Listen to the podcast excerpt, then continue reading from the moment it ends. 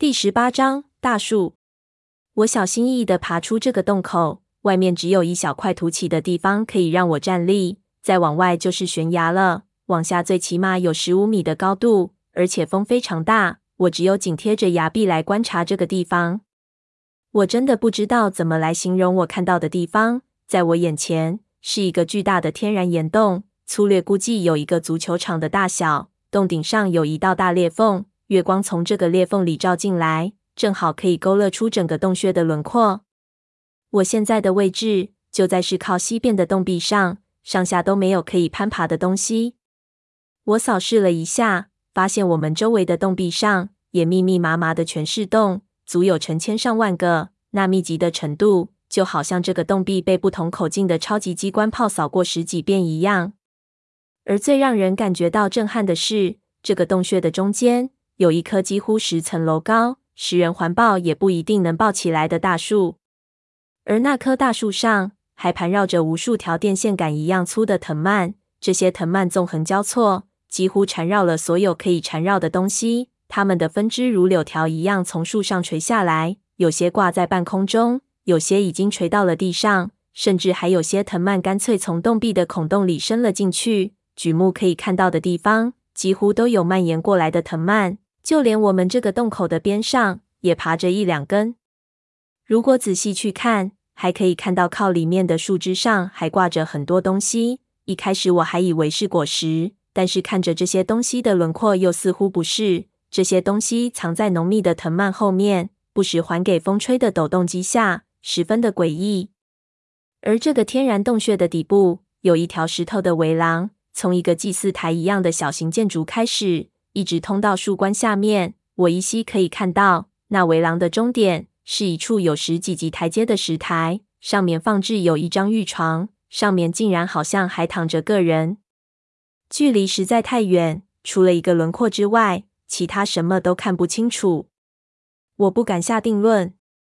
胖子非常兴奋，直叫：“妈的，还真给老子找着了！这里肯定就是那个西周墓的主墓室。”躺在那玉台上的必然是鲁商王的尸身。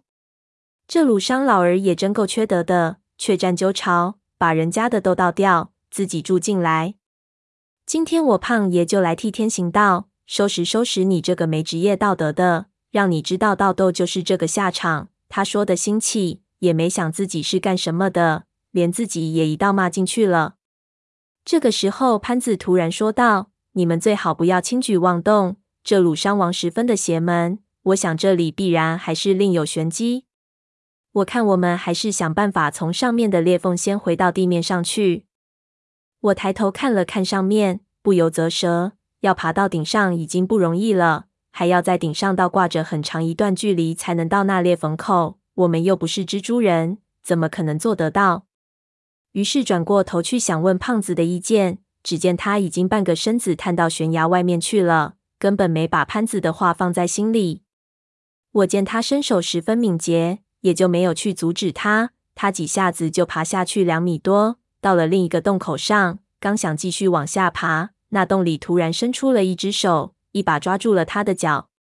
胖子吓得一个机灵，猛踢那只手，想把那手踢掉。就听从那洞里传来一个男人的声音：“别动，你再走一步就死定了。”我一听，竟然是三叔。不由一喜，叫了一声：“三叔，是不是你？”下面那人惊讶道：“大侄子，你他妈的跑到哪里去了？他娘的，担心死我了！你没事情吧？”我一听，果然是三叔，心里松了口气，叫道：“没事，不过潘子受伤了，都是这胖子害的。”说着想探出头去看看，可是下面这个洞就在我现在这块凸起的死角里。我只能看到胖子的半条腿，只好作罢。就听那个胖子大叫了一声：“同志，我请你不要抓我的脚好吗？”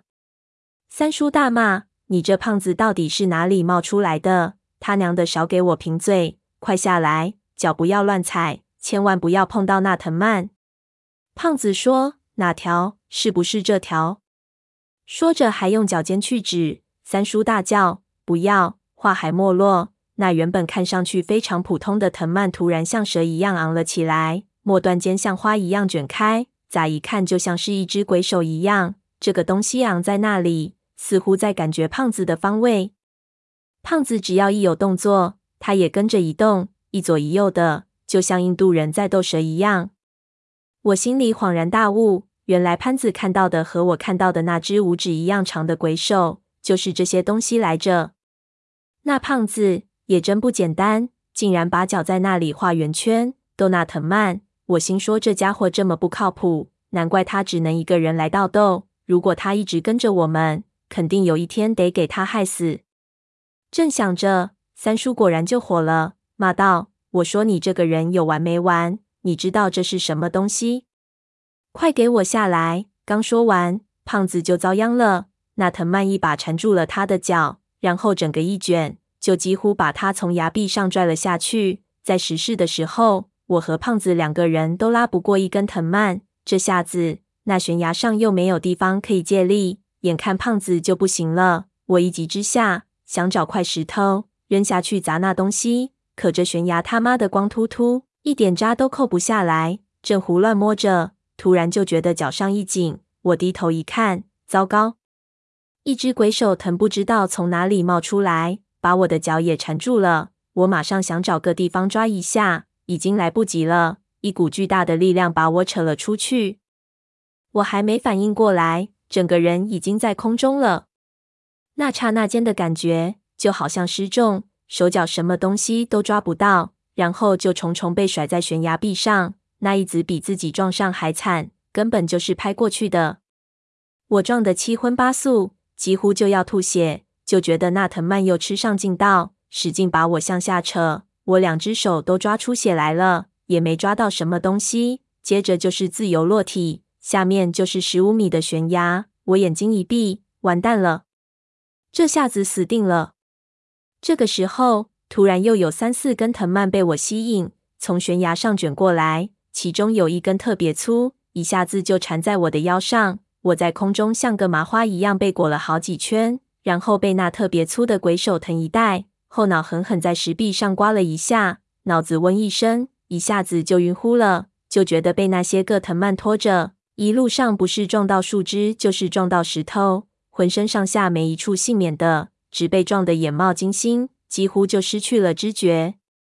等我朦胧着发现自己静止不动的时候，突然觉得极度的恶心和头晕，想要睁开眼睛，却发现眼前好像有一层纱一样。我做了几个深呼吸，逐渐缓过神来，眼前也逐渐清晰了起来。这个时候，我发现我被倒挂在那棵巨树的一根枝桠上，我的头下面。就是那放置着一具神秘尸体的石台，我仔细一看，不由大吃一惊。原来那石台上并不是只躺着一具尸体，在我看到的那具尸体的边上，还躺着一具年轻女尸。那尸体身上披着白纱，双眼紧闭，面容安详，看上去竟然有几分的俊俏，而且身上一点也没有腐败的迹象。如果不仔细看，还觉得他是在睡觉一样。而躺在一边的那具男尸，戴着一只狐狸脸的青铜面具，浑身上下披着紧身的盔甲，双手放在胸前，手中拿着一只紫金的盒子。我扫视了这具盔甲尸好几遍，总觉得哪里有个地方让我觉得不舒服。仔细一看，才发现透过青铜面具的眼洞看，里面的尸体的眼睛竟然是睁开的，那两只青色的眼珠子正冷冷地盯着我。